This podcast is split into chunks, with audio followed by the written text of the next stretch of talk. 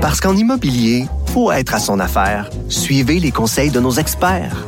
Via Capital, les courtiers immobiliers qu'on aime référer. Bonne écoute.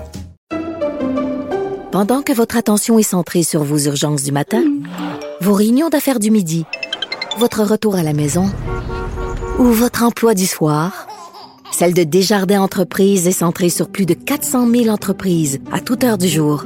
Grâce à notre connaissance des secteurs d'activité et à notre accompagnement spécialisé, nous aidons les entrepreneurs à relever chaque défi pour qu'ils puissent rester centrés sur ce qui compte, le développement de leur entreprise. Cube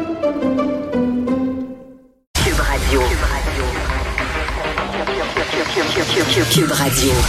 En direct à LCN. Mario et Philippe Vincent sont avec nous. Euh, on a eu hier les chiffres sur les augmentations de salaire là, dont les, mandarins de l'État, le bras droit notamment de M. Legault ont, profité. Euh, Mario, en pleine négociation avec la, fonction publique, là, bon, Mme Lebel vient de bonifier son offre aux enseignants, mais c'est pas un cadeau pour elle. Non. Et il y a les déclarations de Bernard Drinville sur les enseignants qui ont mis le feu aux poudres parmi les enseignants. On a l'impression mhm. qu'il y a toute une série de facteurs extérieurs, mais qui viennent euh, détruire un peu l'atmosphère de négociation qui peut exister aux tables et qui viennent donner des arguments.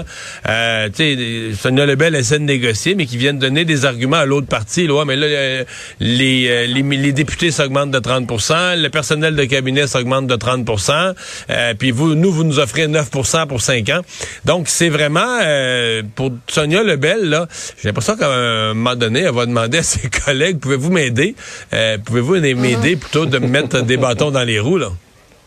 Ouais. Est-ce qu'on peut parler du même bord de la bouche? Et euh, tu, tu, tu y fais allusion au ministre de l'Éducation qui a fait jaser beaucoup avec sa réponse au sujet du, salaire des enseignants.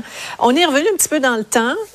on va écouter hmm. ensemble ce que M. Drainville disait en 2015, à l'époque où il était dans l'opposition.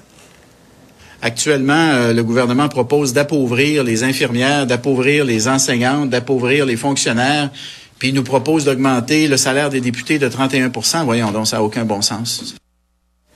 Comme les discours évoluent quand on change de chaise, euh, Philippe Vincent ça, ça ne s'invente pas, hein, parce que y a, les syndicats font euh, valoir qu'avec les offres qui sont sur la table en ce moment, là, 9 à 13 sur 5 ans, on risque justement d'appauvrir les professeurs, les infirmières et les fonctionnaires parce que c'est en deçà euh, de l'inflation pendant les prochaines années. Donc, le même Bernard Drinville qui, il y a deux jours, disait à un journaliste du Devoir, voyons, voyons que tu compares le travail des profs avec le travail de députés mm. d'un ton euh, plutôt méprisant, alors que le le, chroniqueur en question du Devoir, Michel David, lui posait une question assez simple mm. et très importante. Pourquoi les députés ont le droit d'avoir un rattrapage et même de dépasser leurs collègues des autres provinces, alors que les professeurs ici ne peuvent même pas avoir ce rattrapage-là avec les professeurs de l'Ontario? C'est une question qui est hyper légitime, mm. à laquelle on n'a toujours pas de réponse. Et comme Mario le disait, à part se mettre des bâtons dans les roues avec des déclarations comme ça, de mettre aussi le feu aux poudres à des négociations qui sont déjà assez tendues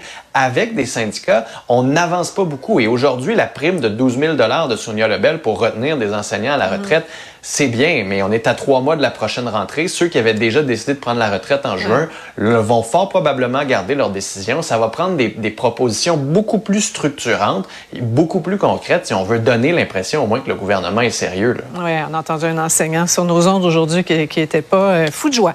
Euh, parlant de, perception, euh, ce sondage léger, là, très, très révélateur, très intéressant sur l'immigration, qui nous montre, là, chiffre à l'appui, que les, les Québécois sont finalement pas tellement différent euh, du rest of Canada en matière d'ouverture à l'immigration, Mario.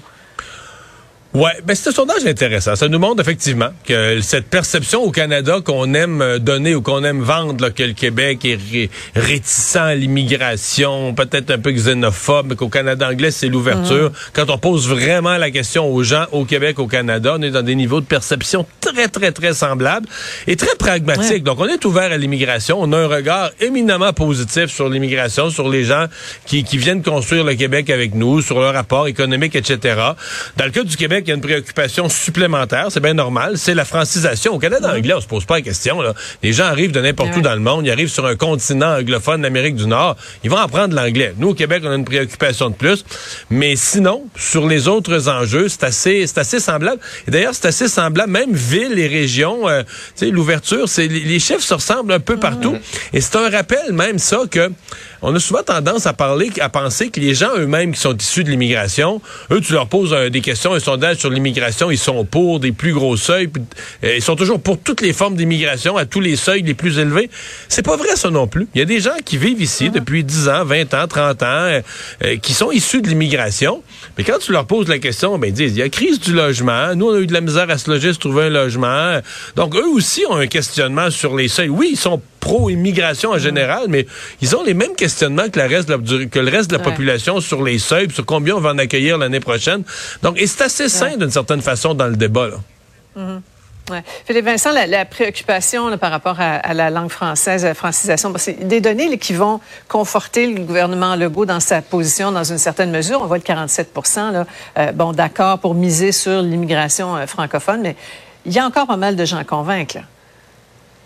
Euh, oui, mais sur ce point-là, euh, François Legault, va, c'est peut-être le point où il y a le plus de difficultés là, sur la 100% francophone en mhm. termes d'immigration, où on a une opinion un peu plus tranchée. C'est la proposition de François Legault. Donc là-dessus, est-ce qu'on veut vraiment se priver des migrants économiques, par exemple, de pays asiatiques, de pays anglophones? Ça, là-dessus, il va avoir une, une, question intéressante à se poser. Mais sur le reste, M. Legault est vraiment au diapason de la population mhm. québécoise dans le fait qu'il veut plus de pouvoir, il veut pouvoir choisir les seuils québécois, il ne veut pas perdre le poids du Québec. Donc, on veut un petit peu tout en ce moment sans nécessairement qu'Ottawa se, se, mette les pattes là-dedans. Et ce que ça nous dit aussi, c'est que les Québécois sont préoccupés, touchés et que c'est un sujet qui on ne peut pas écarter dans le débat. Et c'est bien qu'au Québec, on soit capable d'avoir ce débat-là qu'on n'a pas dans le reste du pays. Voilà. Merci beaucoup, messieurs. Au revoir. Mario.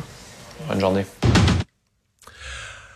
Ah voilà, c'est ce qui euh, conclut notre émission euh, du jour. On a été bien heureux de passer ces deux heures avec vous, de vous raconter, résumer cette euh, journée d'actualité. Rendez-vous demain 15h30 pour une autre émission. Bonne soirée.